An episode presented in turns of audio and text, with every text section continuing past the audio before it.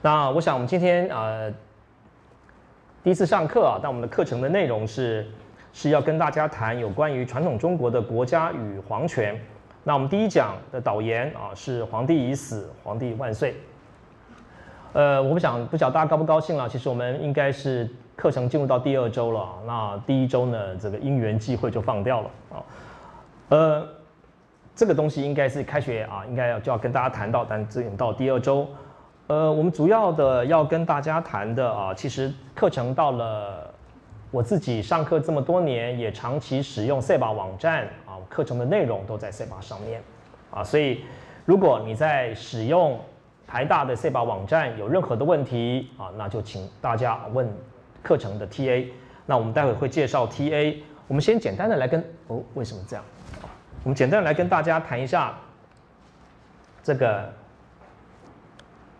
好，这个课程的内容啊。其实我们这门课程啊，我们就不理它了。这门课程是要跟大家讨论，主要的课题是要讨论皇帝制度。皇帝制度呢，应该是各位在高中的时候就知道的一个题目，那也是我们这门课程的主题，所以说我们会慢慢来讲它。那什么叫做皇帝制度？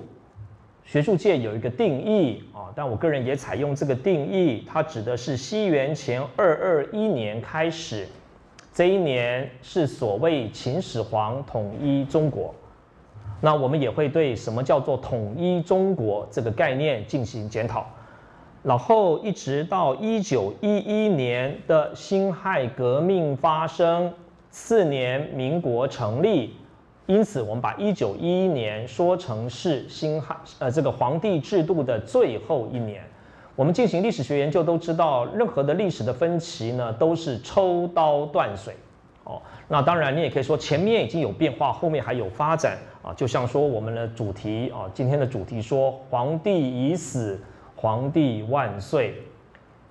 今年啊，今天是九二九一九，那再过大概二十天，我们就要庆祝武昌起义、辛亥革命一百年。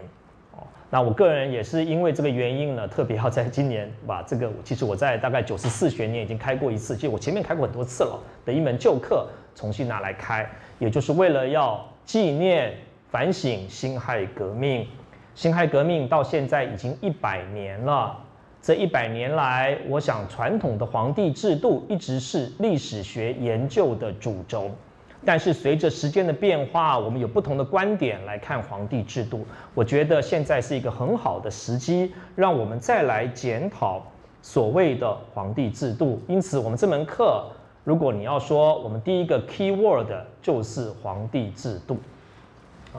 那呃，我们会用 PowerPoint 了哈。那当然，我自己也习惯用 PowerPoint，但是我自己经常是这个 PowerPoint。跟教室的亮度之间呢，我都会选教室亮度哦，因为我觉得我 PowerPoint 没有那么了不起哦。那我也经常这个自我解嘲，就是 PowerPoint 它是有很多的 power，没有 point 啊。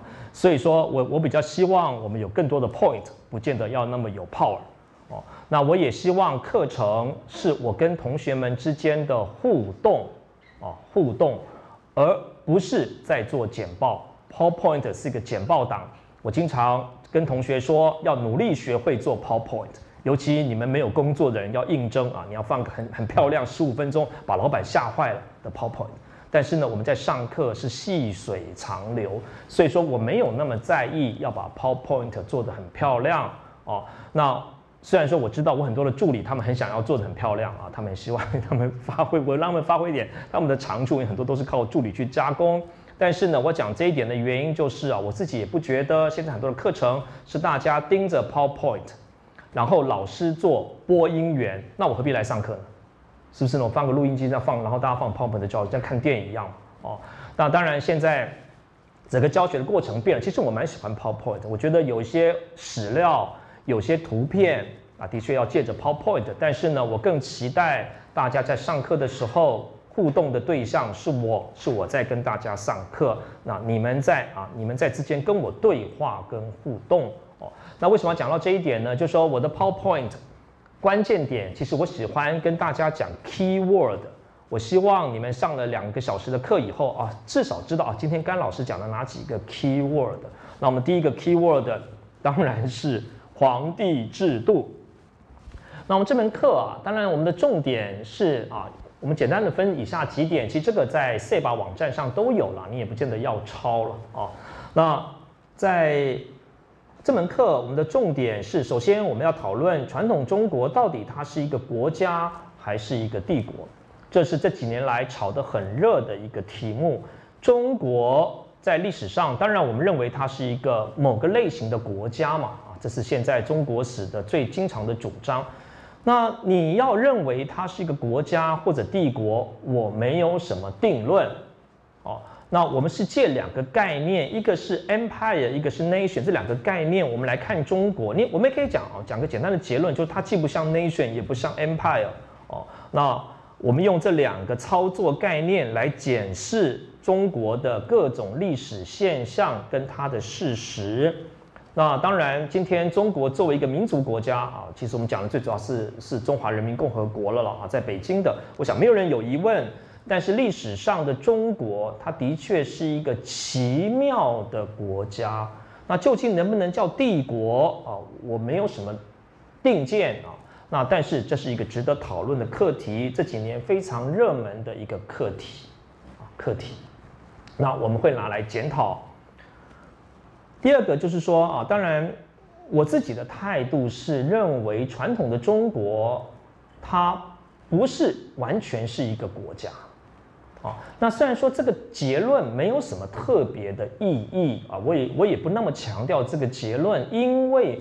你当我们说传统中国它不是一个 nation state，那我可以告诉大家啊，日本也不是啊，美国你说美国比较难讲了啊，这个英国也不是啊，法国也不是啊，哦，当然许多人因为政治的辩论，他们认为传统中国啊不是一个 nation state，哦，我个人支持这个看法。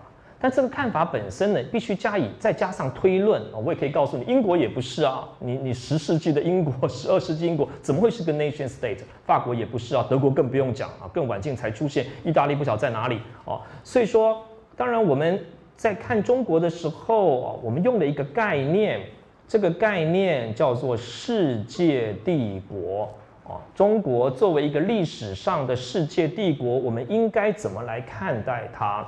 在我这门课当中呢，历史学家最想要知道的是事实，这个事实到底是什么？那这个事实用什么概念去讨论它？怎么去定义它？这是下面一个阶段的事情。我对那些概念本身并没有那么觉得一定是要用 A 不可以用 B 啊，我个人倒不觉得啊，你自己觉得心安，你自己用的习惯就好了啊。但是我们会跟大家讲世界帝国这个概念。还有一点就是说，中国啊，我们在讲说中国作为一个帝国的时候，或者作为一个前近代的国家的时候，我们经常会说中国是一个农业帝国。农业帝国，农业跟传统中国的政治形态经常是联系在一起，根深蒂固。但是呢，我们这门课也要来检讨这样的一个概念。传统中国真的是一个农业帝国吗？啊，那我们也可以说，受到近代中国史观的影响，许多人都会认为中国是一个农业国家。你讲到中国，就想象啊，这个小农上面有郡县官僚，然后最上有一个皇帝。但是你只要实际接触中国史，你就不会有这个想法。其实你站在北京，你就知道游牧游牧人群离我有多近，非常近啊。哦，那甚至我们说到这个伊斯兰教，或者你说回教，哦，回教徒离中国的内地是很近的，不是很远的，哦，所以说我们对于这些传这这些历史的形象，二十世纪所建构的许多的历史形象，我们要加以检讨。我觉得这也是纪念辛亥百年啊，我们已经一百年前我们发生了一个惊天动地的变化，这一百年来我们建构了一个。中国的历史的形象，或许你也不见得要用辛亥革命，你也可以用一这个一九零三年梁启超去写了那本小册子，叫《新史学》。以来一百多年了，我们对中国史有一个根深蒂固的想法，好比说以农立国，啊，那很多人写文章动不动就是中国以农立国，真的吗？谁告诉你中国是以农立国？这个话从哪里来的？哦，那你你去唐朝找一找，汉朝找一找，当然可以找到类似的言论，可以找到类似的言论，什么以农为本啊，农本可以找到。可是以农立国这句话到底是什么时候开始说起来的？真的吗？啊，就好像很多人讲到中国，就说啊中国人安土重迁，安土重迁，真的吗？哦，中国人真的安土重迁吗？你说老师当然真的啊。啊，陕西人安土重迁，他们从来不会去大航海，那这不是当然吗？哦，陕西人怎么会去大航海？他住在内内陆中国啊。那你看福建、广东这二十年来的台湾史跟海洋史的研究，已经告诉我们，十六、十七世纪中国不断的、不断的向外移民啊，还有一个移民潮，其实发生在十八世纪以后往东北亚移民。中国人怎么会是安土重迁呢？不断的迁徙啊。甚至我们刚才讲说，不断的流离跟迁徙才是中国史的更大的本质吧。好，那我们今天相逢在这个海岛上面，就是因为中国史不断的流离，让我们都遇在这边遇见。中国怎么会安土重迁呢？你说那老老师这个陕西人还是还是这个不会？就我看过一篇文章讲中国人为什么不向海外移民？这什么问题啊？你也可以说你把中国当成是一体嘛，当成是一体。我们来检讨这些历史上，那我们我们有趣的是。好，我们这门课不会讲到这么多，但是我们会来检讨农业跟中华帝国的关系是什么。当然，啊，还有一点，当然我们也要去倡导另外一个研究了哈，中国到底是不是以农立国另当别论。当然，我们对于非农业在帝国内的它的角色，其实我们应该更多的关注。那中国有很多非农民，在中国历史上到底他们在做什么？哦。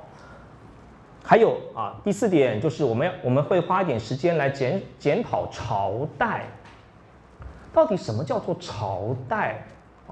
朝代是中国史的，尤其我们讨论中国皇权时候的一个很大的特色。我们讲中国的特色就是改不断的改朝换代啊，两百年已经很了不起了啦啊，两啊两百年一个一个朝代更替。那历史学研究最有趣的就是。我们经常是因为习惯啊，我们太习惯中国史的这个 pattern，所以你会觉得改朝换代不是应该的吗？两百年就换一个政权。但是我们在世界史的比较当中，你反而觉得中国是很特别的。中国史的改朝换代反而是很特别。你去比较日本史，当然你不要再相信日本是万世一系。啊，我们不会用这个词在讲日本天皇制，这是个错误的名词。但是不管怎么说啊，不管怎么说，日本第六、第七世纪以来，一直到今天，它的天皇是一个连续的，具有某种连续性。我想中国都没有这个连续性了。哦，你也可以从一零六六年征服者威廉啊，这个征服了英伦，啊，征征服了英格兰啊，后来相关的地方啊，就是后来的所谓的英国了。那一直到今天的皇室都可以追溯到有若干的关系存在，中国都没有关系，所以我们该反过来看啊，反过来看，就说什么叫做什么叫做朝代？哦，那当然朝代的这个观念是怎么出来的？好比说，当我们说中国历史，中国历史绵延四千年啊，甚至更夸张讲五千年哦啊，不管四千年跟五千年，都看你怎么去算嘛。啊，都有它的道理。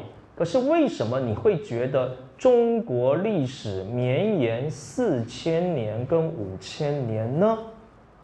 你当然会预设中国历史有一个主体，这个主体它不断的在继承。可是你为什么认为这个主体是一个连续的主体呢？你为什么不认为曹丕篡汉？我们今天讲曹丕篡汉。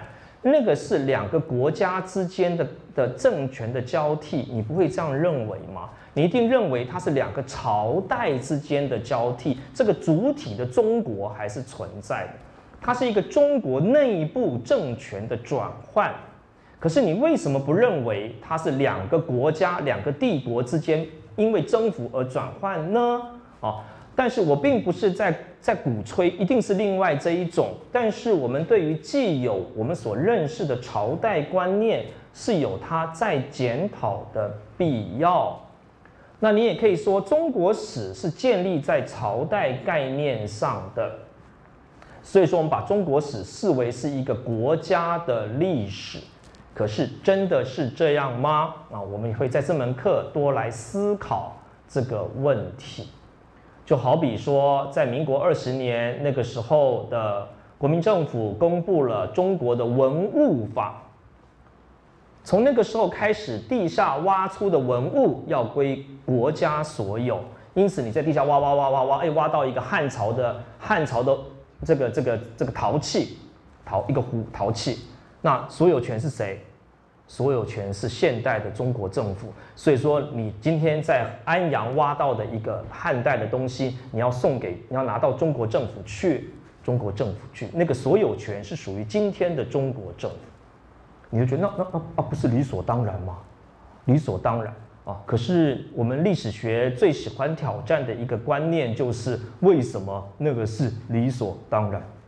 哦，为什么那是理所当然？是历史学的经常要去问的一个问题。所有历史学都从这边发生，是不是呢？一个属于两千年汉代的东西，为什么是历它的历它的这个这个所有权是属于今天的中国政府？你说，因为今天的中国政府跟汉代它是连续的啊，啊，它的所它的主体是连续的啊，所以说当然要归于今天的今天的中国政府。所以说我们动不动就说我们的汉代啊，我们的汉代如何？汉代是我们的嘛，我们的。哎，但是呢，我也可以挑战你很多的想法。啊那那各位知道汉汉朝曾经统治过北韩。啊，以今天的平壤为中心建立过乐浪郡，乐浪郡。好，那今天呢，在韩国挖挖挖挖挖到一个一个中国在汉代统治乐浪郡时候的一个陶器，那它的所有权属于谁？到那说他那那你该把你说你说哎，那你说这个所有，因为它是汉朝的东西嘛，汉朝在北韩设立郡县嘛。所以说，这个所有权应该属于中国，因此呢，这个碗应该要拿回，这个陶碗应该拿回北京来，啊，这是中国人的，好像有点道理啊。好，如果道理那可以通的话，那我那我我们也可以去建议北韩政府，是不是呢？那既然北韩跟中国曾经有一段时间他们的政权相同的，那那今天一样啊。那如果同一个时期在在河南挖出来一个陶碗，是不是也应该借北韩展览一下？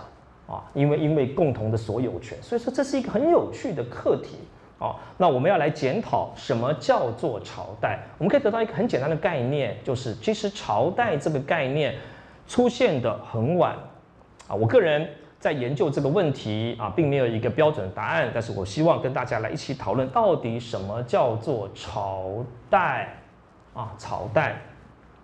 那最后一个，当然我们要讨论皇帝制度崩溃。与近代民主政体的成立过程，我们对于皇帝制度那么感兴趣，为什么啊？当然，你可以说皇帝制度啊，它是中国史的一个巨大的现象，你不注意它都不行。哦，但是呢，我们对这个课题那么感兴趣。当然也是二十世纪中国的命运，中国所遭遇的各种的事情的一个结果，它也不是单纯的学术兴趣而已。我们在二十世纪的时候，中国史问了几个很核心的问题，好比说，中国为什么没有民主政治？中国为什么没有科学？中国为什么没有工业革命或者资本主义？我们可以说，中国史在二十世纪问了三大问题，三个为什么没有的问题啊？中国为什么没有民主？中国为什么没有科学？中国为什么没有工业革命或者你说资本主义？这三样东西在二十世纪都是外来的，无可怀疑啊！你说啊，中国史这个。呃，自己有自己的一个一个脉络，这个我当然知道啊。但是它的发生，哎，的确都是外来的。那我们经常在问，所以说其中的一个重要的问题就是为什么中国没有民主政治？于是其中的一个问题就是皇帝制度的相关研究。那关这个讲的更具体一点啊，其实就是专制我们对专制的兴趣。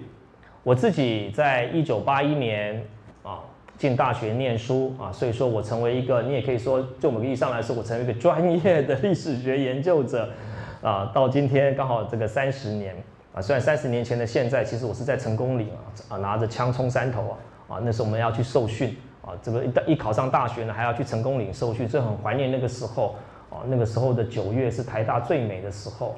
大二、大三的以上的学生都来，大一学生没有来，啊，所以校园里头的很少人，因为二年级以上学生呢，哎，上课的情况比较那个啊，所以他们比较少来啊。大一的学生呢，上课很认真，都来了啊。所以现在台大是提早就校园都爆满，而且现在台大我我念书的时候才才一万五千人，现在已经三万人了啊。好，那我自己啊，我自己作为一个。三十年前啊，我自己进台大历史系念书啊，是我当一个专业历史学家，这不算历史学家，历史学的研究者，大概三十年。那为什么我这一辈的人会关心专制问题？当然也是对于，也是基于我们对国民党的反省啊。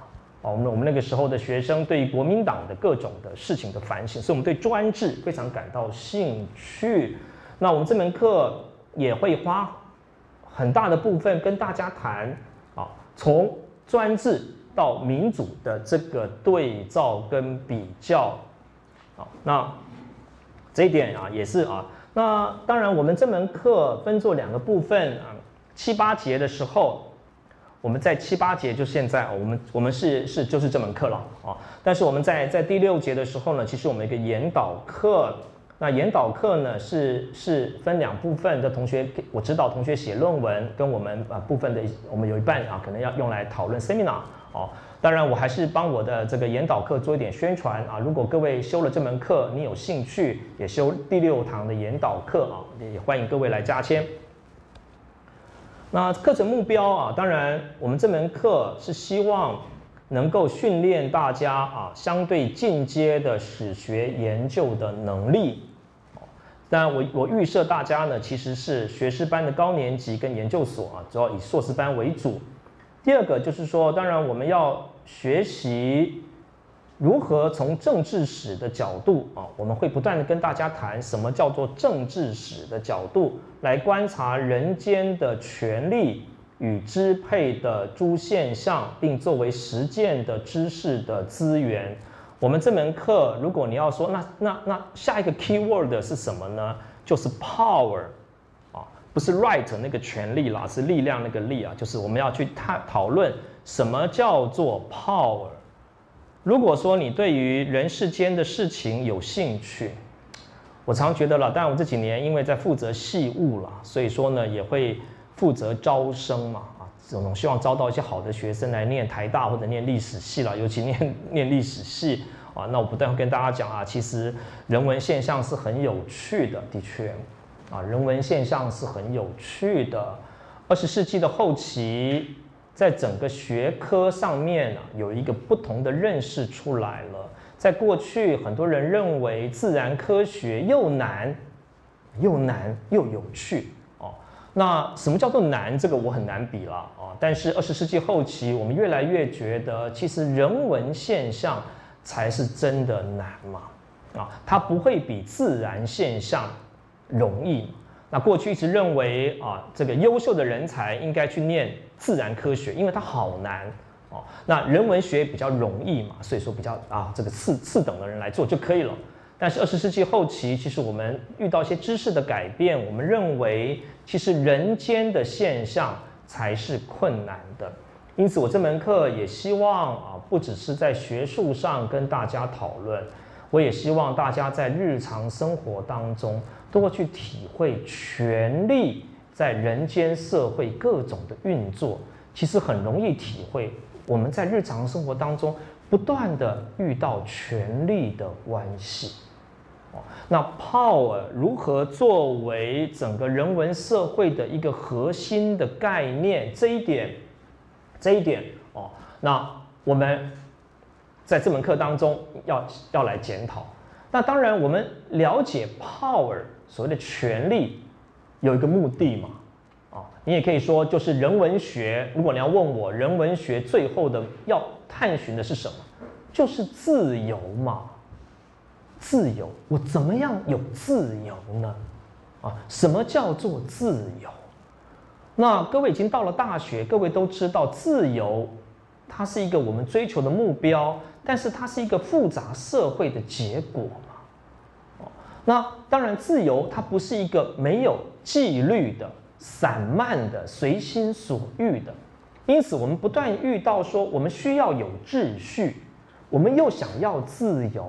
那我们这门课也不断的啊去问这个问题。我们借由传统的皇权的这样的一个讨论，我们来问什么叫做自由，是不是呢？当然，大家好，所以那那如果你要问我，但我们下面会讨，所以说到了，我个人是很重视上课秩序的。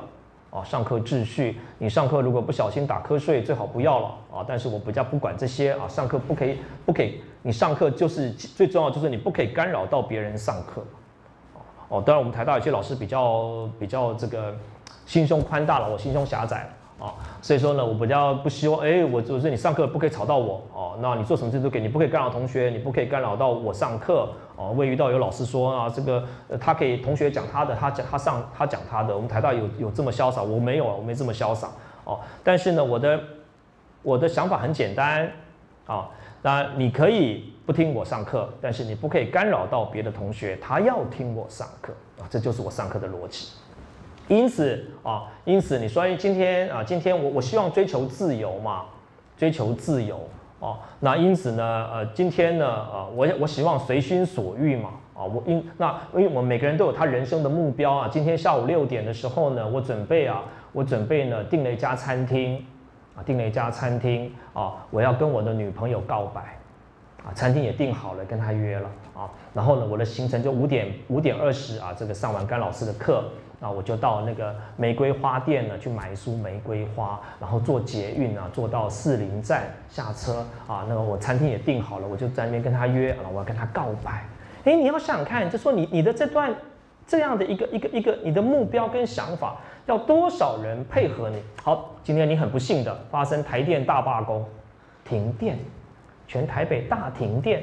连捷运也不开了，那你完蛋了！你怎么样六点能够赶到士林去？花店今天因为台风来，这又自然的原因，刚好花都不来。所以你要想，你的目人生目标是需要多少人配合你？如果你活在一个没有秩序的社会当中，你你不可能达到你的目的。所以说，我们不但遇到这个矛盾，我要自由，可是我要这个社会有秩序。哦，那你有秩序，因为你就不能让那些台电人随便罢工。哦，那台电高兴罢工就罢工啊！今天甘老师心情不好，今天就不上了啊！那不可以啊！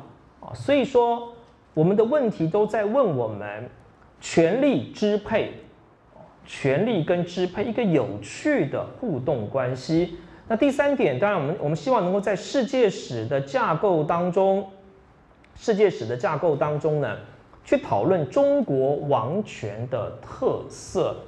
中国的王权是一个非常有趣的问题。我皇帝制度是历史上几个可以数出来的大王权。那我这边呢会用王权这一词，我的课的名字是皇权哦。那皇权呢只不过是习惯的用语，在我这门课里头，这两个词没有什么不同的意思。那有时候我们会把它叫王权，但有人会挑战我说：“甘老师，中国不是皇帝吗？不是王啊？”哎呀，但这是一个翻译的问题而已嘛，其实嘛，啊，你要把 king 翻作什么？那是你去翻的嘛。所以说呢，我们有时候用王权是用来适合做比较哦，我们会把中国比较英比较英国，中国甚至比较教皇啊，比较比较这个英国，所以我们呃比较日本，所以我们统一的用王权这一词了。当然，我想中国的王权是很有趣的了，很有趣。皇帝制度的研究有很多的目的了，很多的目的哦。但你说那我单纯对皇帝有兴趣也很好啊，我个人也是对皇帝很有兴趣啊，很有兴趣。那这个现在在书店当中呢，买很多的书都讲什么？一些一些一些一些君王的一些有趣的事情，那都是畅销书。我们我们的确可能对这些人都感到兴趣。虽然说我这门课的目的呢，不是在讲君王的趣事啊，我们在讨论权力比较硬邦邦的。但是我也鼓励大家对这些事情要感到兴趣，感到兴趣哦。那。最后一个就是我们要比较专制跟民主的异同啊，专制跟民主的异同。但我可以先说的就是说，二十世纪基本上我们是在歌颂民主，来批判专制。可是到了二十一世纪了，其实我们当然还是要批判专制了，还是觉得民主政治比较好哦。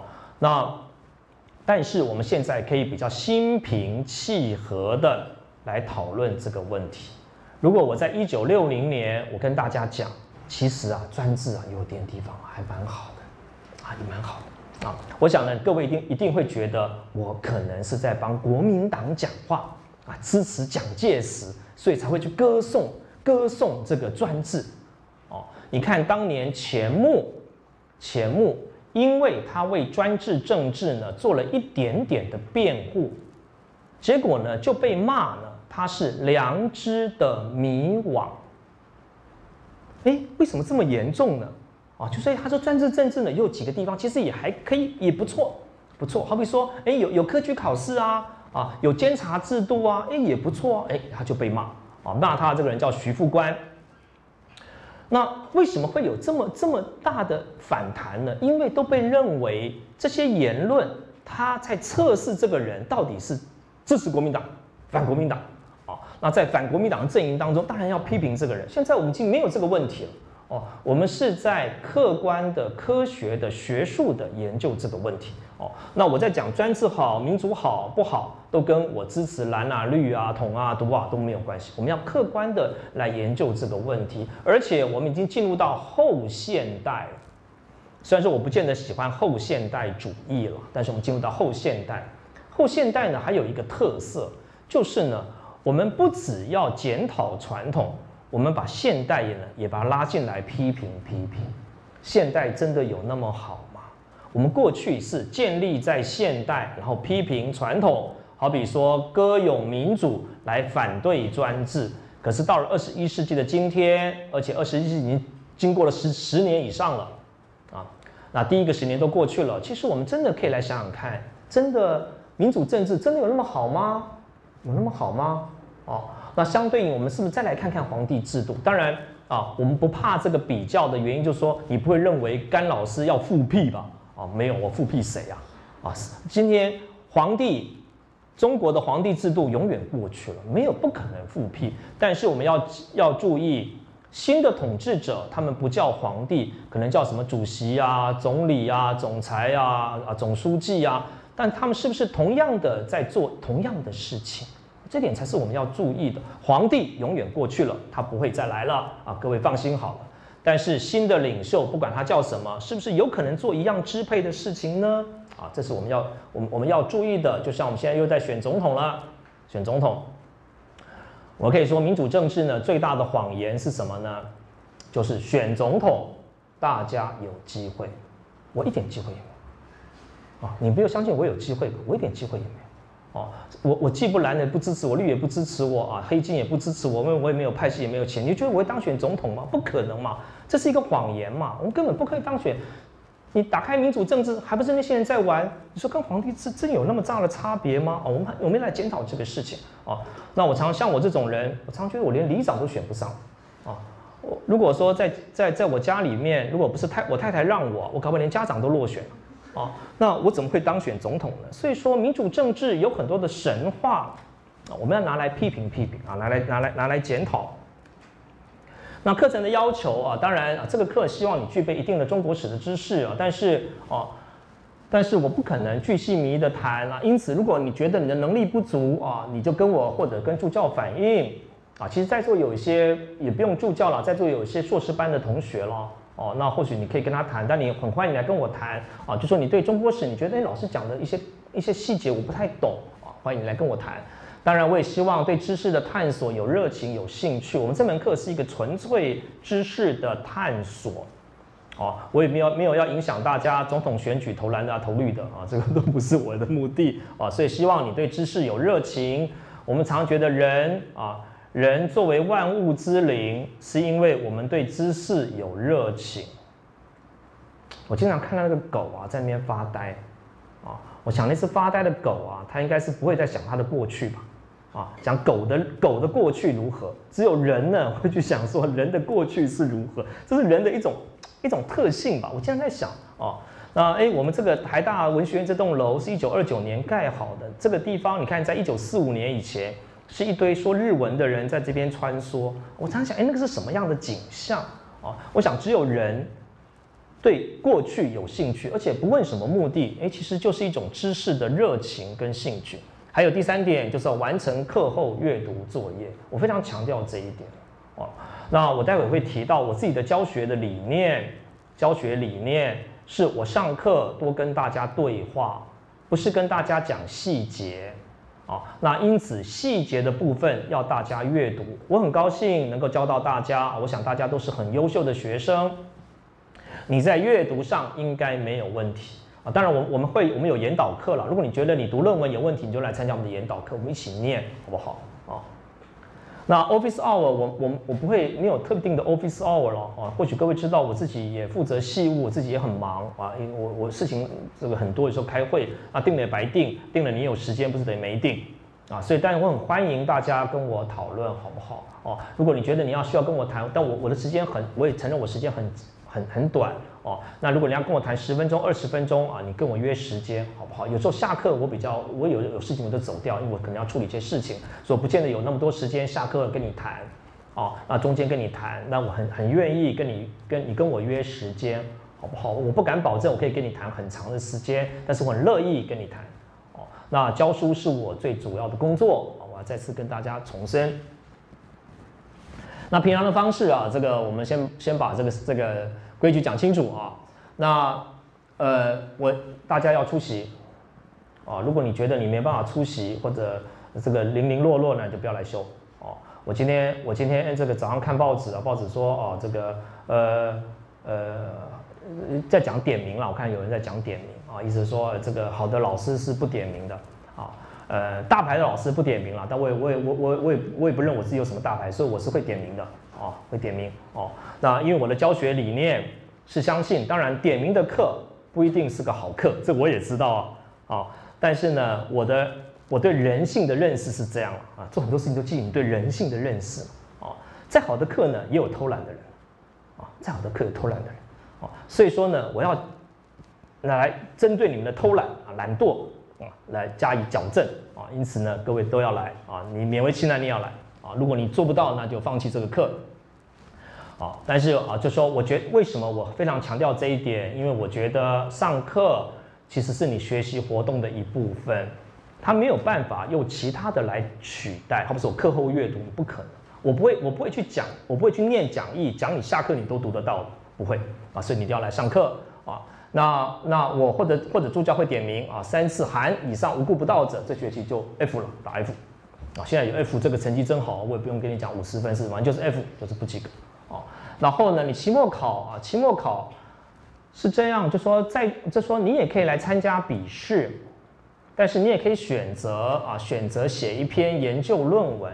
那我们会在其中的时候呢，让大家来决定，好不好啊？在座无论你是研究生啊，研究生也可以来参加考试了，我我没有限定啊。但是呢，哦，我也没有，我也你说老师哪个比较好，我都好啊。我不会认为，我不会认为写论文的是比较好的学生啊，参加期末考的是比较不好的学生。我不会这样认为。你自己时间的分配好不好啊？你自己如果哎，我其实我其他课已经很忙，我这门课没有那么多时间，那我就来参加这个期末考试。我期末考试比较省时间啊，风险比较高。但是呢，比较省时间啊，因此呢，你自己决定啊。那如果说你要选择写论文，那你我们会有会有个时程，你跟助教啊或者跟我商量啊，撰写一篇大概五千字到一万字的论文，这我再跟你谈好不好啊？但你也可以来选择就是期末考，那我们期末考的时间完全按照学校的规定啊，我我们我就是基本上就是十七周结束的那个下个礼拜就期末考啊。那我会要求大家交一篇。文献回顾的报告，那修课的学生呢，必须要针对某一个主题阅读一百页以上的专书或者论文啊，那论文就是数篇，加起来原则上要超过一百页，然后撰写一篇文献的回顾。那方式我会再跟大家说啊，这个形式在呃会跟大家说。那字数呢，三千字跟五千字，我们会也会有这个你们的 T A 学长啊，啊，大部分就是你们学长学姐了哦。那会来指导你们。这课堂作业呢，百分之三十啊。那每一讲结束了以后呢，负责的 TA 啊会出个问题，然后呢，你们必须在 C 把网站上回答。C 把网站上回答，所以你必须打开作业区，我们会在公公布栏上公布，你要打开作业区去回答，然后在网络上缴交，在 C 把上直接缴交。我不接受，不接受 email 等方式缴交。哦，你更不接受，你你印了一张给我。哦，不接受的原因是为了让成绩计算非常的清楚，不至于发生问题，好不好？哦，然后还有预定的进度啊。预定的进度啊，这就是十七周啊，十七周的进度。大体上来说啊，大体上来说，简单的说啊，但我们今天是导论，下礼拜啊，我们会跟大家讨论从梁启超新史学以来，那许多人把中国史当成是一个国别史，那我们会来检讨这个问题：中国史真的是一个国别史吗？哦，然后。在啊，再下来我们会讨论中国在历史上它是不是一个国民，一个国民啊，国家的名字。那今天我们当然无可怀疑的都会认为中国这个名字哦。呃，甚至有人认为，他从大概西周前期就确立了中国有一个国名啊，历史上绵延辗转三千年到今天啊，最后发展成中华民国或者中华人民共和国啊，那都用了中国这个国名。但是我们会来检讨这个问题啊，检讨其实国民的问题倒是很复杂的一个问题哦。那在接下来，我们跟各位讨论天下政体。啊，其实这是我这几年我自己的研究工作的主轴，是讨论天下这个概念。啊，我想因为是我自己研究的主轴，哦，近乡情怯啊，我有很多话要跟大家讲，我一时间不知道讲什么哦，但我们会，我们就以后再跟各位展开。总而言之，我们把传统中国的政体去找到一个 key word，其中一个 key word 就是天下，然后再接下来啊，其实是我最喜欢讲的老课题，就是。皇帝制度是不是专制政体？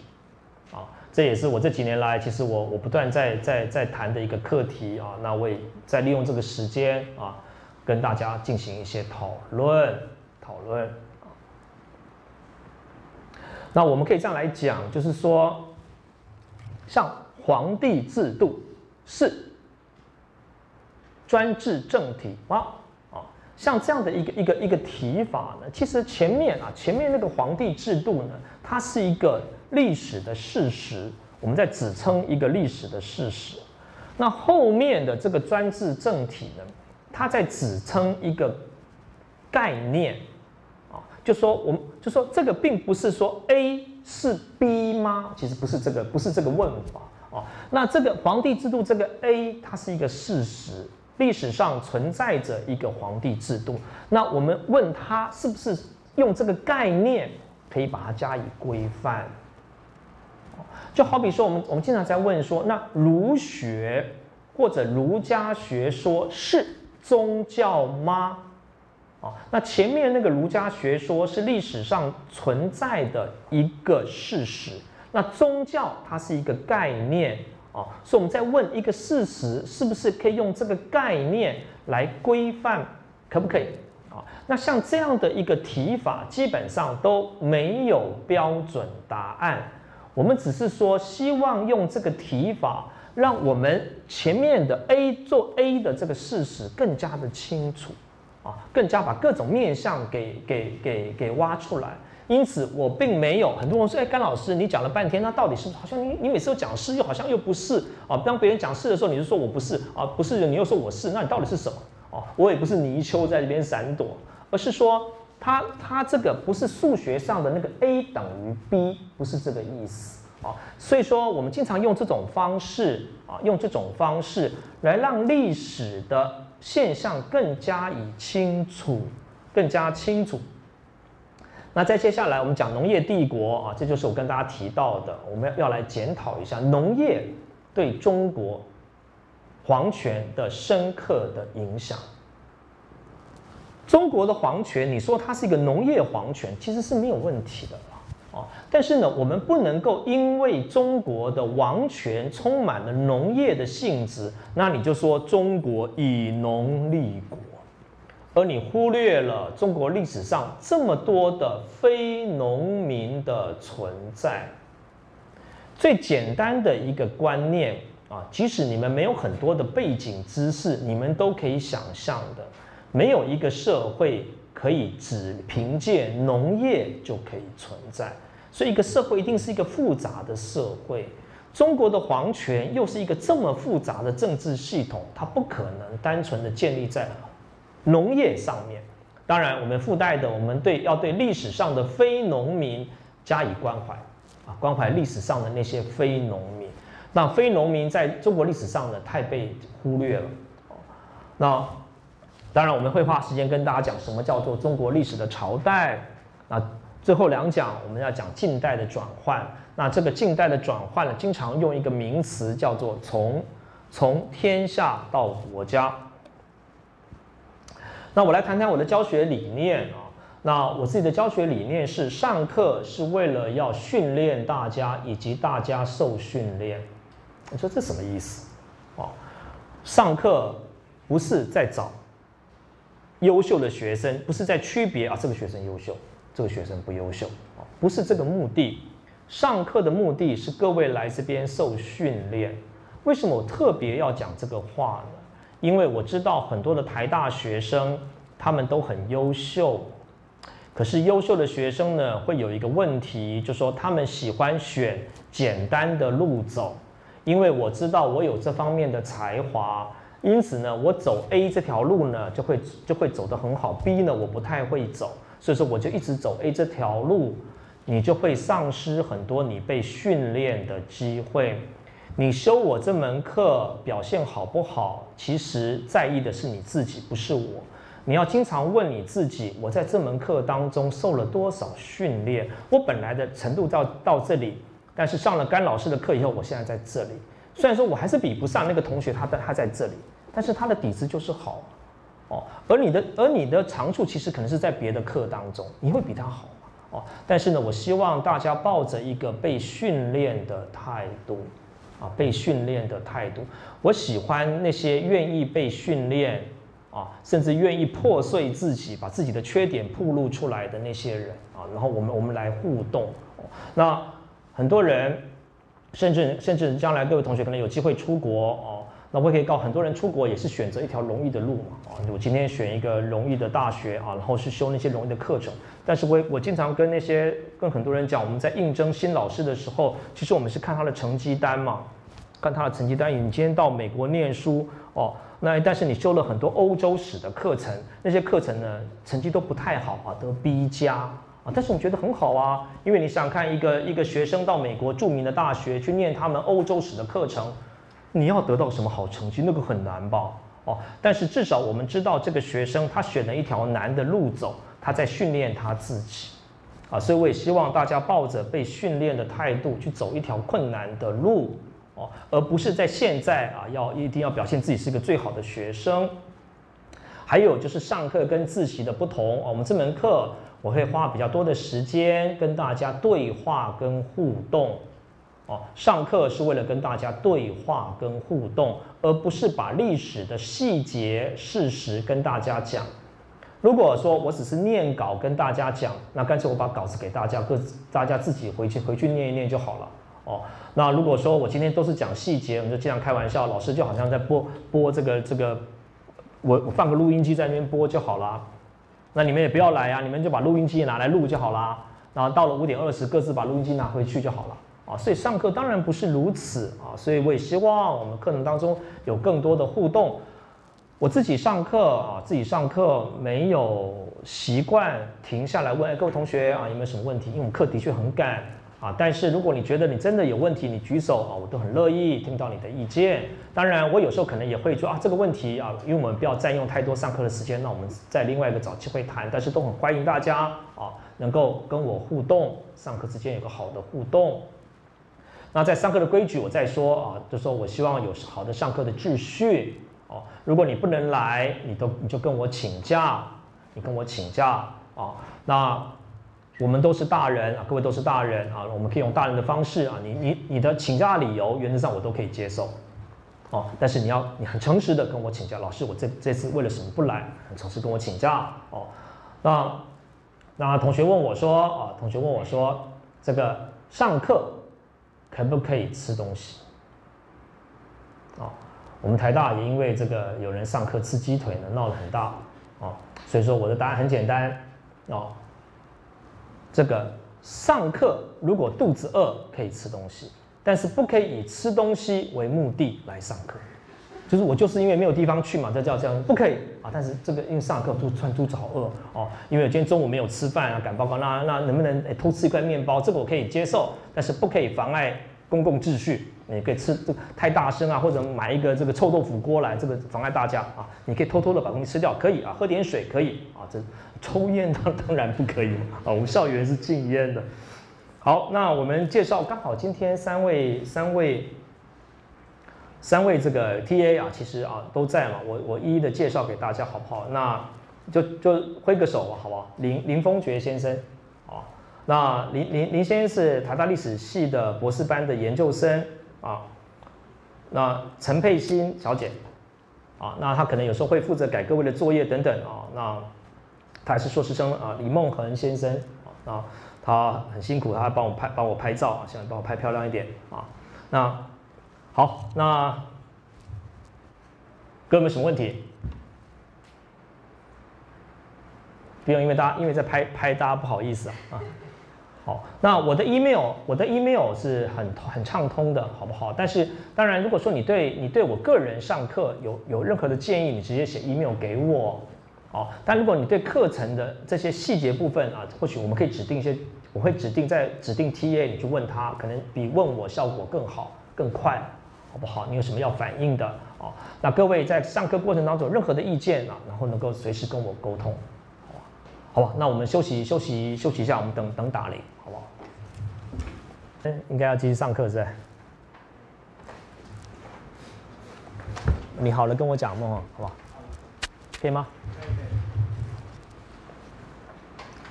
好，那在今天这个导论的场合呢，我们先思考几个问题啊，以利后面的这个课程啊那首先就是我跟大家提到的，我们。很快的遇到了辛亥革命一百年，这也是为什么我想要在这个学期开这门课的主要的原因。我们来思考啊，以纪念辛亥革命一百年。我想在人类历史上，其实辛亥革命啊，应该是一个很重要的一个历史的阶段。我个人不是一个中国近现代史的专家啊，所以说很多的重大的一些议题啊，或许各位要去修中国近现代史的课程。但是，就我一个关心从传统到现在，从专制到民主人来说，哦，那我们可以说辛亥革命，或者你说武昌起义，更应该来说，当然讲辛亥革命了。武昌起义就讲那个时间点。那辛亥革命呢，被认为是一个不成功的革命，因为辛亥革命本身呢，并没有带给中国民主、自由、康乐等等。哦，那中国又经过了这一百年的变化，但是即使如此，辛亥革命仍然在历史上意义重大。所以说呢，我或许我们可以一起花个几分钟的时间啊，我也听听在座各位及时的意见。各位觉得辛亥革命到底它改变了什么？辛亥革命改变了什么？哦，也就是说，假设。当然，历史学不能假设，这是历史学跟自然科学不不同的地方。我们不能把一个因素抽掉，说假设如何如何。但是我们作为思考，我们可以这样来思考啊，不可以用这种方式来写论文，但是可以用这种方式来思考。也就是说，如果没有辛亥革命，没有辛亥革命哦，那你觉得你在假设你是活在清朝的时期，清朝后期，跟活到现在？啊，不管在台湾，在中国了哦，你觉得辛亥革命到底带来了，或者带给你自己的生活当中，你的生涯当中会有什么样的变化？有没有哪位同学想要想要这个自由的思考？我我们会不断的进行这样的对话了，好不好？但是我也请同学不要有太大的压力好不好？你可以畅所欲言，这也是我经常讲的哦。没有什么叫做成熟的发言。在我的教学的理念当中，哦，老师经常有一些很多的意见啊，想要问你，但是你不用说，老师，我今天举手以后呢，我讲出一番伟大的道理，改变了历史学研究，哪那么容易？我想了三十年都没有改变什么历史学研究，你怎么突然间就会想到？不会的啊，所以说不要害怕自己的发言啊，你说很简短，甚至你的心得感想哦，那那那呃。语无伦次也没有关系啊，就是没有什么顺序啊，但是哎，把你机器的想法说出来，好不好？哦，那有没有哪位同学你觉得啊？好比说，你觉得辛亥革命到底它带来了一个什么样的不同？就像说，其实哦，我花点时间来再让各位来想一想了啊，就好，就算我跟大家讲了，是不是？哎，在在这个辛亥革命以前呢，就是帝制嘛，就是帝制哦，所以说帝制呢，这个当。皇帝的人呢，永远必须是他们姓刘家的嘛，是不是呢？李家的嘛，啊，朱家的嘛，啊，爱新觉罗家嘛，是不是呢？就不可能是我干家嘛，啊，因此呢，这个辛亥革命发生了以后，哎，像民主政治啦，啊，哎，甘怀真呢要这个可以也可以来参选总统啊，啊，我也可能当选总统啊，在专制的时候呢，只有一家一姓的人掌握政权啊，那现在不是啦。哎，这就是哎，或许各位可以感觉到这是一个重大的变化啊！哎，我们我们来想想看，到底有哪些事情是经历了这些变化而有所不同？刚开始的时候呢，我们来点名好了，好不好？李志宏，你知道我一定会点你，对不对？你觉得呢？随便讲，你觉得什么不同？我自己比较常看宗教，我觉得像服装嘛，包括现在什么朝代都是什么。皇帝就是像哦上水的，然后穿黑色的衣服。那现在的话，我们可以自由穿自己想要穿的衣服。或者说，我觉得如果说辛亥革命革命之后，这个政治的体制完全就是完全已经改变了。所以我觉得我们现在可以这样的理性的思考这个问题，在如果没有辛亥革命的话，那没办法，就会在那个呃五经或者是在那个经学或者是在传统的。所以问题下没办法突破，所以这是我们现在这一辈人最大在思想上比较值得让我可以超越前人的地方。就是说，志宏认为说，其实辛亥革命带来一个很大的变化了，包含你觉得人，就说对一个人来说，他的自由度提高了。哦，那过去呢，在专制的架构下面呢，很多事情是不能做的。那现在呢，因为辛亥革命带来了一个自由的机制，所以说这些事情都能做。嗯。哇，这我想这个是很很很很重要的一个，我们讲专制跟民主或者专制跟自由化的一个一个很极端的对照哦。还有吗？赵建修，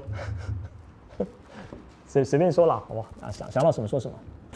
我会觉得说，辛亥革命之前，就是生活在皇帝制度之下，可能我们像这种是就是平凡的百姓，对于身边周遭的任何事物是议题。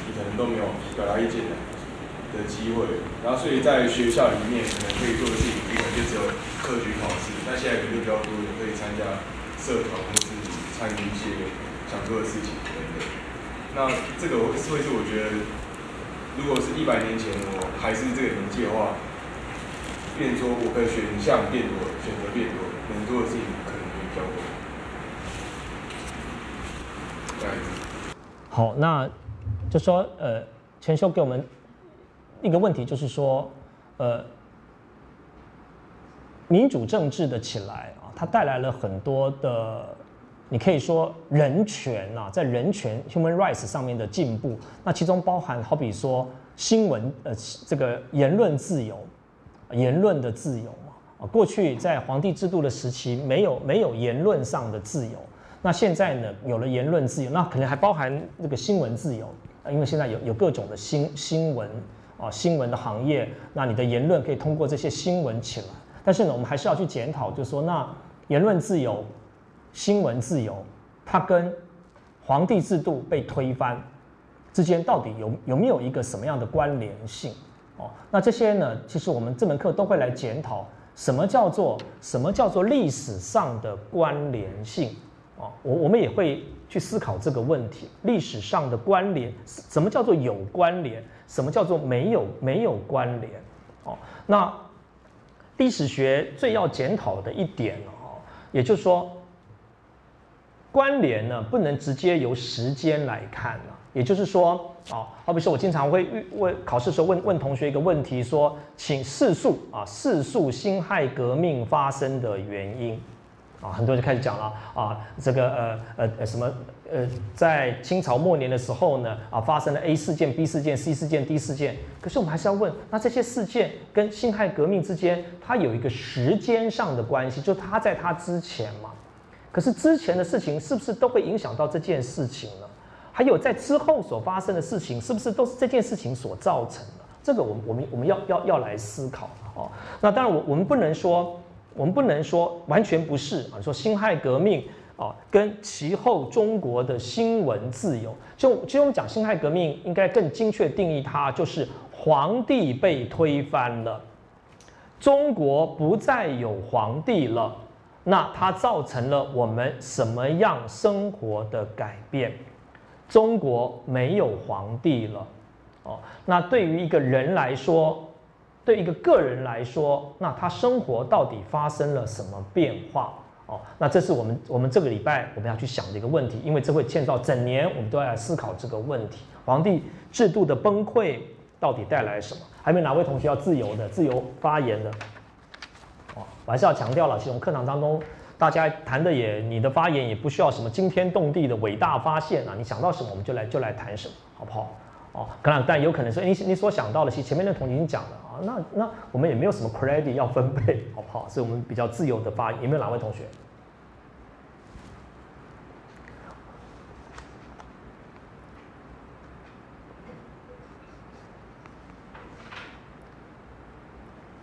张坤杰，研究生嘛，好，研究，你觉得呢？我因为我我想是年习惯会。一般而言，就我读世界史，呃，相关所谓的可以归纳在革命史的范畴内的东西。尤其是晚近的研究，在在我看来，回去理解这些革命的时候，发现通常一个作为事件或者是某一个某一个革命概念的东西，它发生以后，通常几乎是短时间内几乎没有什么太大的事情。反而是我认为说，也许我们可以从这个角度说。今天可以决定辛亥革命之发生的这些因素，它到底后来能够怎么样再去决定我们的变化？而且还有一个就是说，辛亥革命它可能带来某种呃某种程度上的政治上的变化。可是那我们今天讲的这些所谓呃一般人的生活中遇到的东西，或者是某种某种程度上，不管是积极还是消极面的自由，这些东西它它实际上跟辛亥革命之间的关系，很有可能是相相对间接的。所以，呃，辛亥革命本身，它又又是某一种某一种驱力促成的。所以我常常想，都会想说，也许它可以是一个更更更更更长的论述。好，这个这个张坤杰同学，他是我们硕一的硕一的同学。哦，那呃，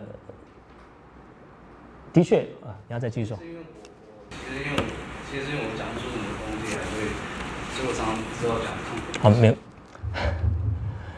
这个大家即使被我点名的，基基本上呢，你都不用太担心了，好不好？其实我其实我一直在我在倡导，其实我们是不断的作为一个 seminar 的，我们是在在讨论一些事情啊。那没有人在没有人在讨论事情的时候呢，讲出什么伟大的理论了，而且经常是彼此互相刺激。哎，经常哎哎，我突然间受到他刺激啊，那我想到一个一个事情，所以我们我我们要不断去讨论的原因是这样。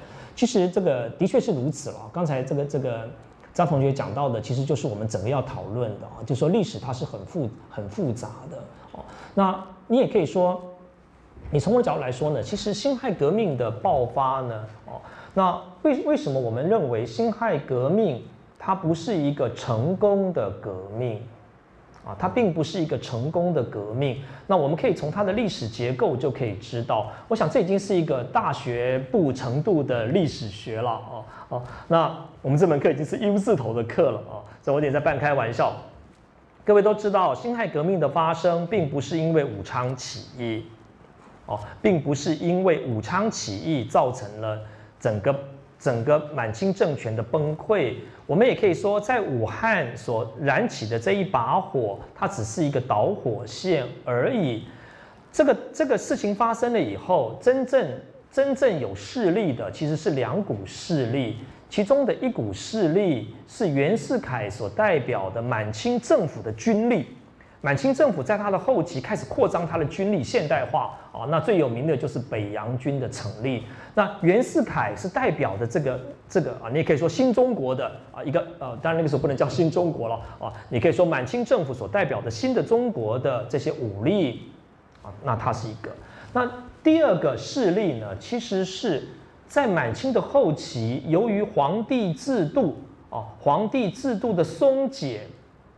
皇帝制度呢，在中国的历史上，它长期的去压制了地方领袖。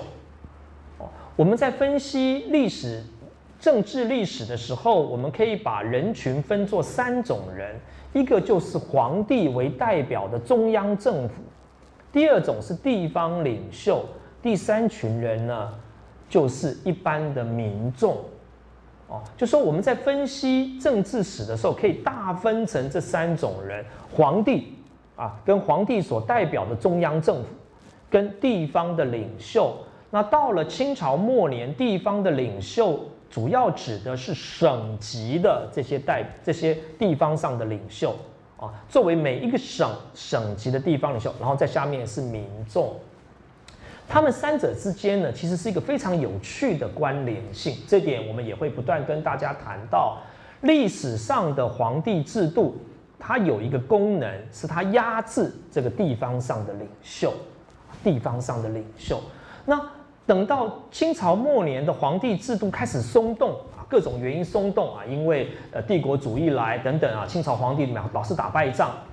那这个松动以后啊，就开始出现了一种的呼声，这种呼声叫做民主与立宪。你说这些民主与立宪真的是为了一般人民的利益利润吗？那才怪呢！它最主要的是长期被压迫的这个省以省级为代表的地方领袖，他们突然间遇到一个大好的时机，他们可以摆脱皇帝。摆脱皇帝，然后控制各省，所以说你看清朝末年的立宪运动当中，最重要的就是省，以省为代表，他们要建立省级的议会。你也可以说，在在清朝末年，什么叫做民主化，就是要建立议会。当然，这些议会到底是不是人民所选出来的，另当别论。所以说啊，再回到辛亥革命，武昌起义那一把火，为什么把满清政府给给推翻了？其实最主要的是各省的省议会啊、咨议局这些，他们宣布啊，在武汉的这场战役，我们各省独立。宣布独立，这个独立当然不是独立建国的独立，也就是说啊，现在呢，革命党正在跟清朝政府呢，正在武汉呢进行进行这个这个战争。然后呢，我江苏省的省议会，我们宣布啊，我们独，我们在我们中立，中立啊，就像说，假设今天这个这个台湾发生的暴乱啊，那这个事情发生了，然后呢，哎。在某个在嘉义呢，这个政府呢跟跟反叛军开始作战，然后呢，哎，我我高雄县政府啊，现在没有高雄县政府啊，屏东县政府呢宣布我我中立啊，我中立啊，你们打完了以后呢，我再决定啊，我我我投靠哪一边。其实这种态度呢，是清朝政府崩溃的最主要的原因嘛。哦，那当然另外一个原因就是袁世凯他把武汉给包围了，可是他不出手，他不出手。啊，因为他知道，其实清朝的孤儿寡母啊，大势已去嘛，所以说他我为什么要帮清朝效力呢？哦，因此呢，我开始跟革命阵营谈判，这是袁世凯的态度，因此造成了这个大帝国很快就崩溃掉。因此，它的崩溃是两个力量所造成的，一个就是袁世凯所代表的军力啊，他不他不占；那第二个就是各省啊，各省。当时中国内地十八省各省的代表在这场战役当中宣布中立，但你问我为什么他会在这场战役当中啊宣布中立？又前面很长的过程啊，这个从清从一八五零年以来很长的一个过程。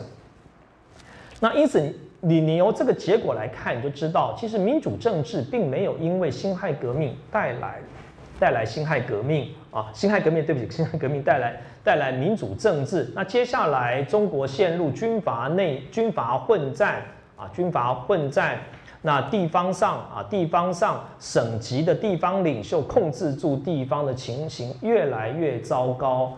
当然，如果说你从另外一个角度来说，中国长期以来，尤其在明清时期，中国主要的政治制度其实是借由科举考试这个课题，我们也会谈到。那科举考试你可以批评它，但是科举考试建立了若干的公平性。一个地方上的小地主的家庭的后代，他是有可能通过科举考试而成为帝国的官僚。可是辛亥革命以后，我们看到的却是两种人控制住中国：一个是地方上的这些大的势力，第二个就是这些武力武装的这个我们讲军阀。所以说，辛亥革命为什么被判定它是一个失败的革命？在当时，它并没有为中国带来民主政治。那但你也可以再来讲，为什么皇帝这么快就被推翻掉了？其实这也是一个很有趣、各位值得思考的一个问题。你也可以说，从一八九五年马关条约以后啊，整个中国的革命的局势，从一八九五年一直到一九一一年。你看，没有多少年间，其实整个帝国就垮掉了。哦，那这个垮掉的力量来自于哪里？这是我们要要检讨的。但是我们不认为那个是民主的理念造成的这个帝国的瓦解。哦，那主要的力量来自于军事的武力啊，一些掌握军队的人，还有就是原本被皇帝制度压制住的这些省级的地方领袖。他们终于可以摆脱皇帝的压迫，然后可以在各地建立他们的势力。于是，中国有民主吗？当然看不到民主啊！中国还是看不到民主。那因此，你也可以说，辛亥革命它带来立刻的效果就是皇帝被推翻了，而且我们看到的是，皇帝被推翻以后，永远不可能复辟了。哦，中国不会再有皇帝制度了，但是我们要再去问的深一深一层去问的，在两千年的帝制当中，真正压迫中国农民的是皇帝吗？啊，晋升压迫那些中国农民啊或者其呃中国人民的是皇帝吗？哦，那这个也就是说，我们一直到今天啊，一直到如果你要问我啊，我可以给给一个答案啊，如果你要问我说。传统中国最大的问题，真的是因为有皇帝吗？你不如说是因为官僚制度。中国有一个复杂庞大啊，两三千年盘踞在这个帝国里头复杂的官僚制度，即使到今天，中共政权下都是如此。哦，是一个庞大的官僚制度。那当然，我们可以说。在这过程当中，已经一百年下来了。我们看到皇帝被推翻了，可是皇帝被推翻作为一个重大的历史变化，带来后面啊，像刚才全修说的这个新闻自由各种的啊。那当然，当然我们可以比较很多很有趣的差别啊。那在民主政治，民主政治呢，的确啊，民意机构诞生，民意机构诞生，那民意机构诞生以后，可以造成更好的决策品质。造成更好的决策品质。虽然说民主政治的决策比较慢，皇帝很快啊，我做的很快，或许很快，其实也不一定哦。民主，但是至少民主政治经过更多的讨论。那民主政治呢？因为有议会，一些弱势的声音会出来啊，弱势的声音会出来哦。那我们看到了，因为因为民主政治的诞生。那民主政治呢？其中两个很重要的机制，一个是宪法。宪法虽然说宪法没有立刻带给我们民主政治，但至少宪法保障了明文保障了我们各种的自由哦。宪法给我们很多的 right，很多的权利，还有就是议会的诞生，那连带的整个历史发生剧烈的变化哦。那在导论的阶段啊，我们先掀起这个话题，我们希望来思考，来思考。辛亥革命到底带给我们什么样的变化？但是，就如同我的标题所写的，一方面我们要跟大家讲历史的断裂。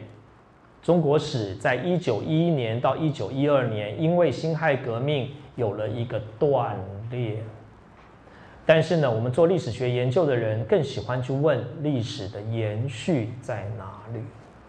历史有个非常有趣的延续，这就是我标题要给大家的。所以我故意故意用了一个啊所谓的所谓的“皇帝已死，皇帝万岁”。其实这个是抄袭英国史的题目 啊，在英国史上有讲“国王已死，国王万岁”。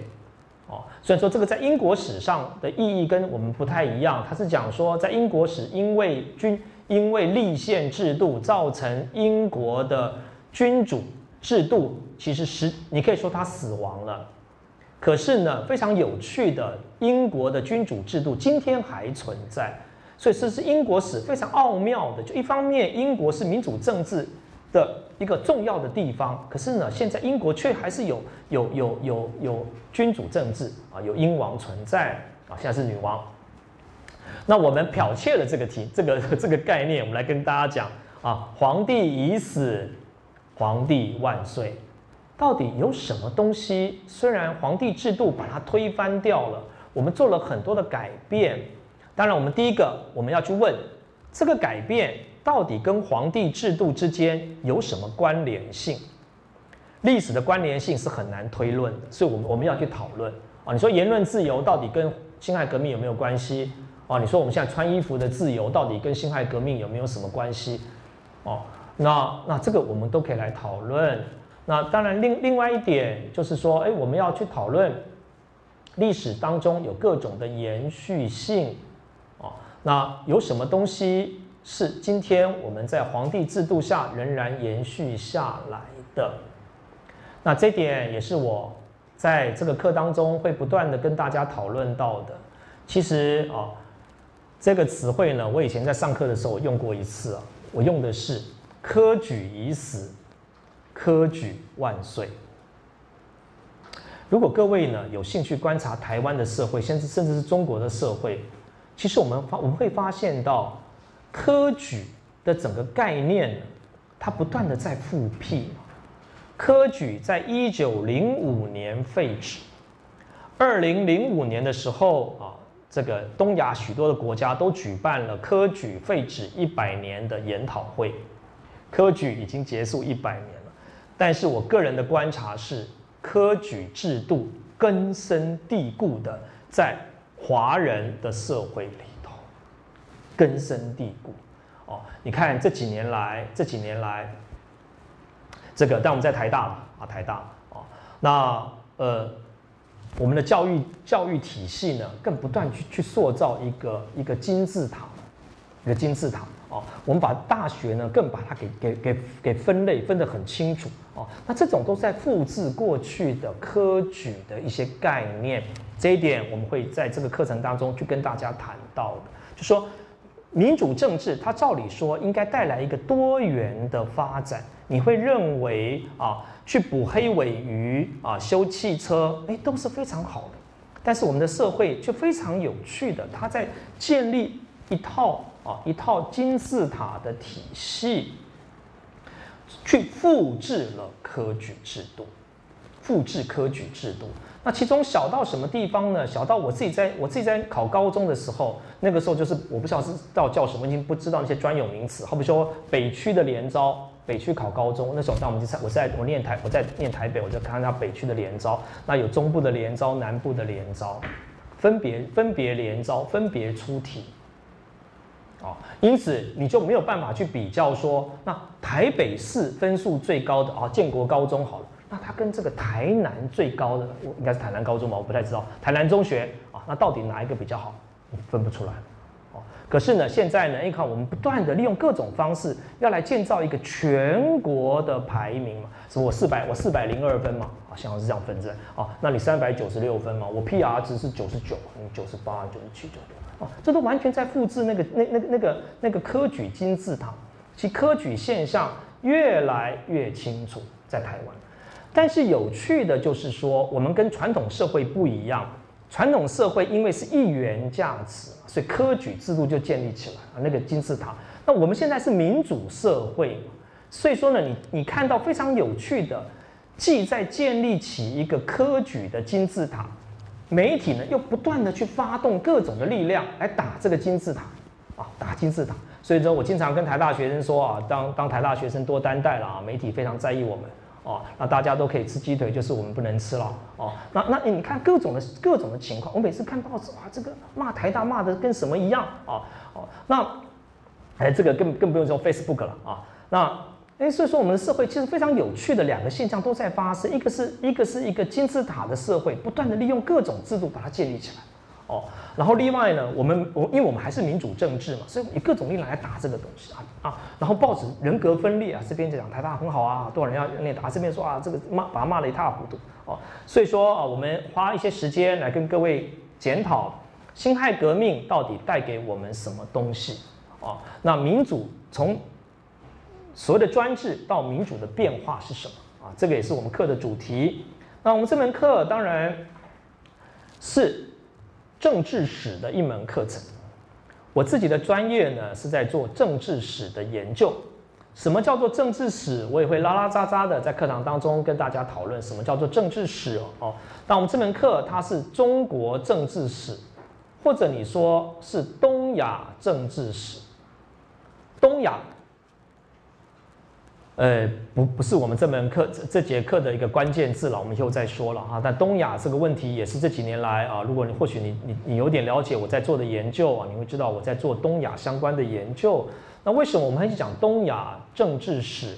我也开过类似的课程，是因为皇帝制度的影响不限于在中国，所以我们会说它是东亚的政治史。虽然这门课我们不会讨论这么多啊，以免这个庞杂到其他方面去。那你要问我什么叫做政治史？当然，我有时候我自己是一个乐观的人啊，我常在想哦，政治史或许冷了很多年了哦，我们应该把这个热灶这把炒热这个政治史，我自己是很很很很这个很希望政治史能够重新把它炒热了，因为毕竟政治是一个重要的历史课题。这二十几年来，台湾的历史学研究也是很有趣了。你也不知道为什么有些领域这么红，啊！但我自己是吃味了啊！但那些人就把那些搞得很红的，都是我很好的朋友啊。就经常我在他面前也是，我常常有说，哎，为什么我们经常办一个什么儒学与书院研讨会，开放三天都没有人来报名，啊？那我个朋友做什么？呃，中国医疗史研讨会，每篇论文题目我都看不懂啊，啊，他爆满。哎，奇怪，为什么他 为为什么大家对某些课题有兴趣啊？所以说你现在这个研讨会就应该办的什么越界啊、女性啊啊这些这些才有人那你们要什么书院啊、儒学啊啊、政治史啊，就没有人来啊。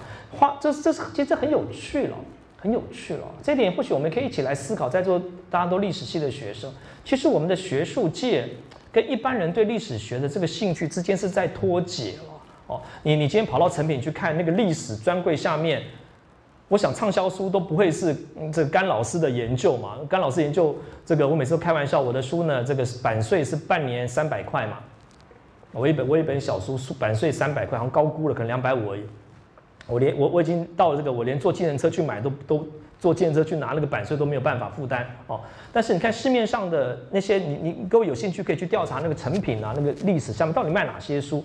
可能都不是我们历史学家写的，这是很有趣了。其实政治史是一个有趣的课题，但是呢，在学术界呢，诶，它又不是那么被重视。就好比说，你要问我，历史学最有趣的课题是什么？历史学最有趣的课题是？很多人之所以喜欢历史学，都从这个课题开始。没有人回答我吗？我我我儿子就喜欢这种课题了。没有人回答我吗？啊啊，呃，你那你传记不是一个课题吗？哦，我我我这对，你就说，嗯，是吗？是吗？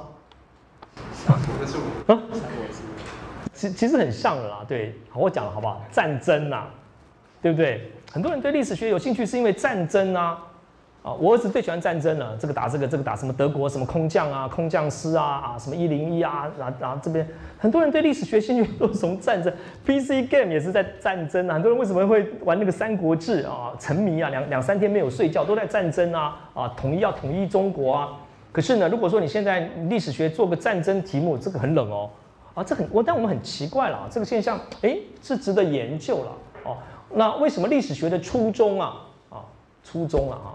那，哎，都不是我们研究的题目，那这也是很怪啊，很奇怪了啊。但言归言归正传，就是说，政治史啊，当然，我想政治史是一个重要的历史学的课题啊，我们也在推动。那如果你要问我说，那政治史的核心是什么？其实是研究权力，研究权力，power 这个权力哦。那什么叫做什么叫做权力？那我推荐大家啊，这个读一本书，其实是我在硕士班的时候，那个时候非常热门的一本书啊，就是这个当康乐先这个前几年去世啊，康乐先生，其实他是我们学长研究所的学长啊，他翻的啊等译的这本叫做《支配的类型》，是 Max Weber 的一本很重要的书。那我也建议大家啊，去把它拿来念一念。那各位或许你因为你没有社会学的背景或者不是很好，你不是看得很懂，但是没有关系啊。那它里头讲的很多的例子也不太好，因为韦伯是十九世纪后期的人了，他讲中国的地方很多都是错的。但是你把他讲的几个类型拿来念一念，还有一本书，其实是我也是我硕士班的时候念的。为什么要举呢？因为它非常的经典啊，非常的好读。那它叫做《权力论》，图书馆有了，我记得图书馆有啊。那什么叫做什么叫做权力？权利啊，用我们用白话来说，就是甲可以要求乙做乙不想做的事，这个就叫做甲对乙有权利。啊，我们权利最简单的定义就是如此啊。我对大家是有权利的，因为我因为什么什么各种原因啊，那我可以要各位去做一件你不想做的事情，可是你还是要做啊，那这就是我的权利。那。历史学一个非常重要的课题，就是在研究人间的权力关系，各种的权力。我自己是最心于讨论权力问题的，我会不断的举很多很有趣的例子，啊，来跟大家讨论权，什么叫做什么叫做权力？那好比说，我今天啊，我说这个这个呃廖全修啊，今天你出去帮我倒一杯水啊，我口渴了。你说这什么老是什么了不起？是不是呢？自己不会去倒啊？为什么要我倒啊？可是呢，人在屋檐下嘛，是不是呢？我现在没有办法，我说我还是不不不不，我我我我倒倒杯水，而且搞不好你很恭敬告老师，你请你喝。哎，你为什么要做这个事情？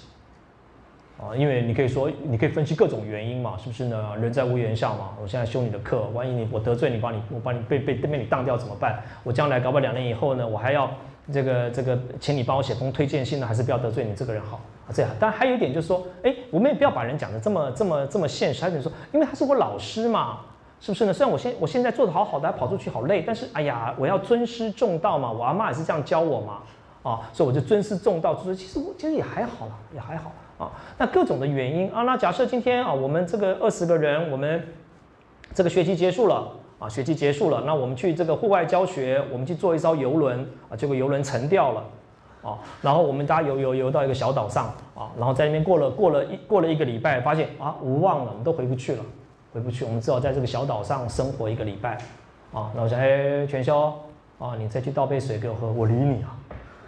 是不是呢？我现在反正呢，我们也回不去了。我们在我在这个岛上呢，我也比你壮，是不是呢？为什么我要我要理你？哎，这就是我们经常在讲的所谓的孤岛现象。孤岛哦，那为什么我们今天啊，今天我们都活在一个复杂的人间哦？你看人类历史发展到二零一零年了，我们很多复杂的。复杂的关系存在。我刚才讲的哈，我好比说，哎，我跟全修之间哦，哎，因为我现在在修你的课嘛，你这个总这学期总是还是听你的话比较好了啊。或者将来我要为我将来打算呢啊，哎，还有一点就是，哎，道德嘛，我有道德啊，我我我全修是个有道德的人啊。即使甘老师将来都不会帮忙我，但是我是他的学生啊，一日为师，终身为父啊，我就应该要帮他做这些事情啊。就算我现在有点辛苦哦，那这哎，你也可以说还还有点恩情嘛，这个是当年他对我也不错了啊，他也帮忙过我嘛，那现在我也算报恩嘛啊。你看，我们活在一个复杂的社会，社会很复杂啊。那当然，这个呃，其实可以去翻一下这个罗素的权力论，他在分析各种权力的类型，很机械了哦。好比说什么叫做权力？最最直接的权力呢啊，就是暴力。就是暴力。你今天你待会你走在路上，在捷运站前面有个人拿把刀，哎，给把钱交出来，啊，那你就你就把它交出来，因为因为暴力，你拿暴力暴力威胁你啊，这叫做赤裸裸的权利，就是暴力。你被角头黑道角头威胁了，你就把钱掏出来啊。但是呢啊，当然我们罗素告诉我们，所有的权利，所有的权利，它都可能诉诸于最后有一个保障。就是赤裸裸的暴力啊！那我们可以做这个分析。每年到了五月啊，到了五月就是缴税的季节了啊，那政府就做很多缴税的广告啊，各位好国民啊，你来你来缴税啊，那大家就赶快把钱掏出来去缴税哦。那你有没有看过，到了五月缴税的季节啊，我们的政府呢就把坦克车放在西门町啊，开始播放《监狱风光》啊，你们不缴税，你试试看呐？没有这种政府嘛？哦，那哎，可是你不缴税，你试试看啊！啊，你不缴税，你就看到监狱风光啊！啊，所以说它背后有一个力量，就是暴力在支持它的这些东西。你也可以说那叫法律哦。但是什么叫做复杂的社会？就它经过不断的转变啊，它把赤裸裸的暴力呢开始加以转换啊，变成法律啊，变成规定啊，各种。那历史学就在研究这些这些有趣的转换哦。那哎，罗素还告诉你，好比说什么呢？啊？那，哎，那你告诉我，黑这个角头啊，跟你收保护费，你不你不收呢，他就把你的摊子给你翻了，啊，跟今天的政府跟你要要你纳税，你说有什么不一样？其实很像啊，哦，那这个又回到一句中国的古话，叫做“可以马上得天下，不可以马上治天下”，也就是说，你可以靠暴力啊，暴力得到这个。政权，但是你没有一个政权是用暴力维持住的。哎，这就是又是我们要讨论的，是不是呢？最近在演这个赛德克巴莱啊，你看日本人用飞机啊、大炮啊啊去炸这个雾社，日本人是用这种方式统治台湾吗？那当然不是嘛，他这种统治那早就造反了。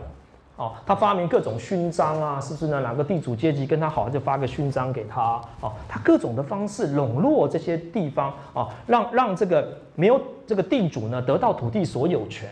所以说，所有的政权啊，他一定用各种的方法去掩饰他暴力的本质。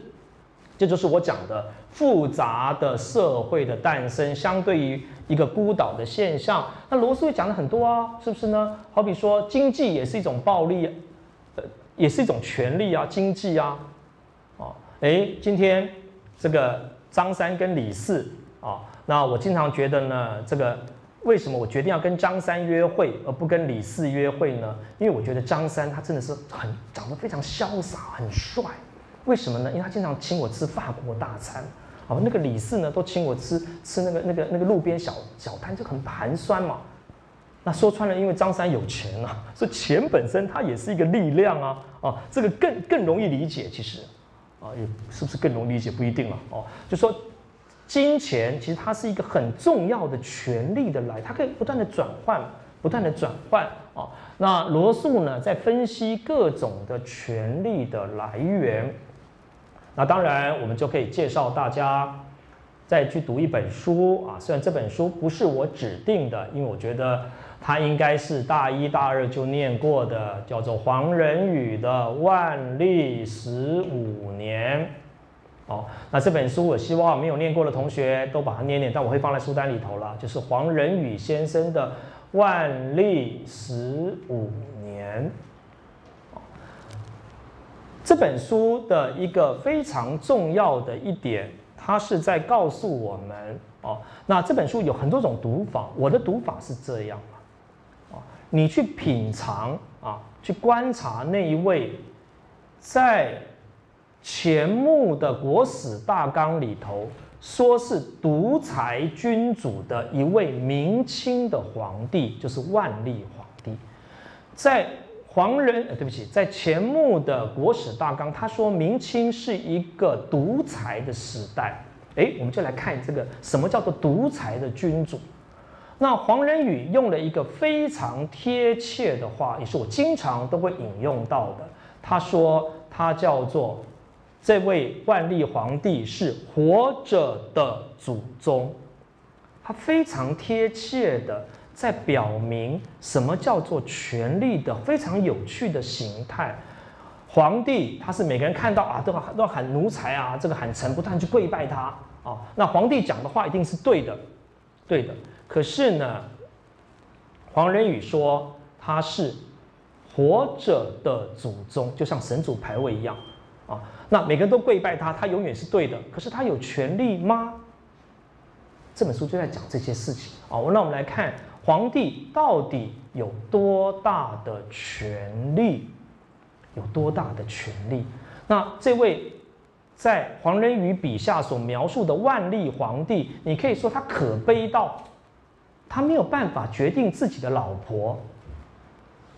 如果说我们把自由定义成我可以做我想做的事情，那你一个人你连你老婆都不能决定，那你有什么自由呢？啊，所以说我们说中国唯一有自由的人就是皇帝，真的吗？哦，那皇帝呢？他经常想说，那这个跟大臣说啊，今天这个这个春暖花开，我能不能出北京城到外面走一走？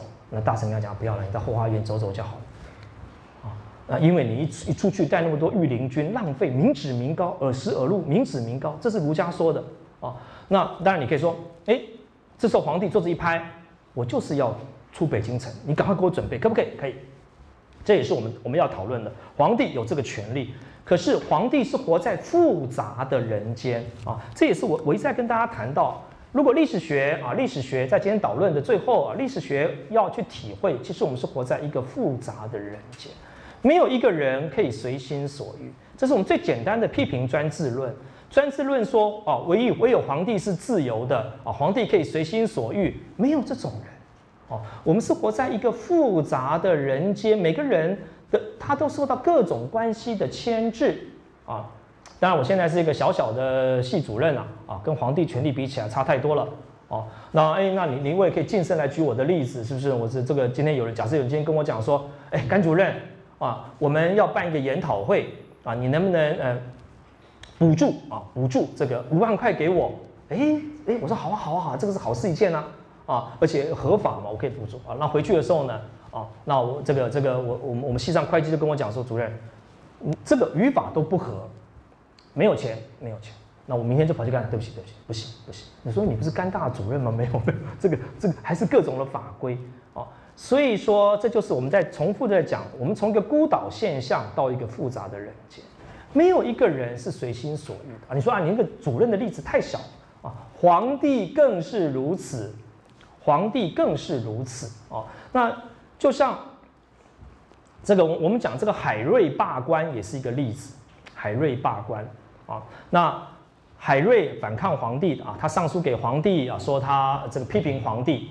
那你问我说，哎，那皇帝可不可以把他抓起来，判他死刑？可以啊，依照依照律法是可以的啊。你批评我是不是？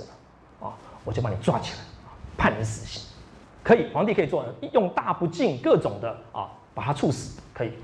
可是呢，大臣就跟皇帝讲说啊。那这位这位海瑞呢？他他在骂你之前呢，他他这个引用各种儒家的语言啊，当然你可以处死他没有错了，但是你处死他以后呢，根据我们儒家的道德，你就是暴君呐啊，将来你的历史地位就跟那个桀啊纣啊排在一起。他想说，那这个历史的历史的定位太严重哦，所以说哦，社会越来越复杂，没有一个人他可以随心所欲啊，所以。我们最后我们说到啊，我们是活在一个复杂的人间。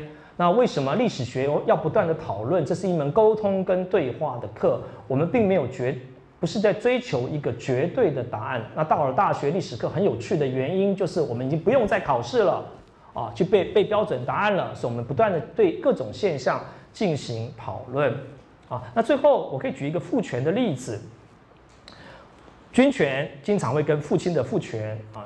这个这个，呃，替代啊，那我自己也是一个当父亲的人，我可以深刻的体会啊，父亲一般都是爱自己的子女，爱自己的子女，甚至是最爱自己的子女。但是呢，我自己也可以体会到说，其实在这个世界上呢，我觉得我我最残忍对待的，可能也是我的子女，是我的子女。所以它就是一个一个很很复杂的现象。我小时候，我儿子在学骑脚踏车，呃，学骑脚踏车，啊，他不太会骑。那对我来说，哪有男孩子不会骑脚踏车的？那个小你们都要学会骑脚踏车哦。他骑脚踏车以后呢，他要骑骑，到啪就跌倒了啊，这这受伤。那我站过去说：“你站起来重新骑。”啊，对他受伤没有什么反应。我常常在想，如果说我在公园里头看到另外一个小孩受伤，我一定很好心遇到啊，你们你有没有什么样啊？要不要急救啊？哎，我对我的小孩子确实比较哎比较不理他。那你说，哎，这个人很坏啊！你看父亲，但是你也可以说，为什么哎，很多父亲要对对自己的子女这么残忍呢？因为我想我们都知道啊，对一个小孩子来说，在他人生历程当中，比跌倒更苦的事情很多啊。爸爸要教你啊，跌倒了要站起来，无视于自己的伤，要为达到目的。所以说，哎，你因为你有这样的想法，所以说父权可能是很残忍的一种权利啊。哦，所以说你说爱恨、残忍、仁慈之间，其实很复杂。所以最后啊，当然我们要，我们历史学啊，如果尤其各位到了高年级啊，啊，如果你要我给你一个答案，就是我们活在一个复杂的人间，好，那我想我们今天的讨论到先到这里为止啊，那呃，课后的读物，那我们会放在 C 把上啊，今天下了课，各位一定要上 C 把 C 把网站，然后今天今天的晚上我们会呃出题目。啊，出出一个题目，那各位在应该是三百字是吧？啊，那三百字在在在这个网页上，就在那个作业区回答。啊，那我们可以给大家一个时间，原则上是礼拜一，我们礼拜一呃结束啊。那在礼拜三之前，你必须把上传。那我还我要跟大家讲啊，这是一个训练，没有什么讲得很好，我写的很很好啊，写的不好，没有没有这回事了啊。你你要上网去回答这些问题就好了，好不好？啊，一定要争取这些时间。那有任何的问，我们会在网页上公告这个这个 TA 的这个 information 啊。那你们有任何问题再跟 TA 联络，好不好？好，那今天谢谢大家。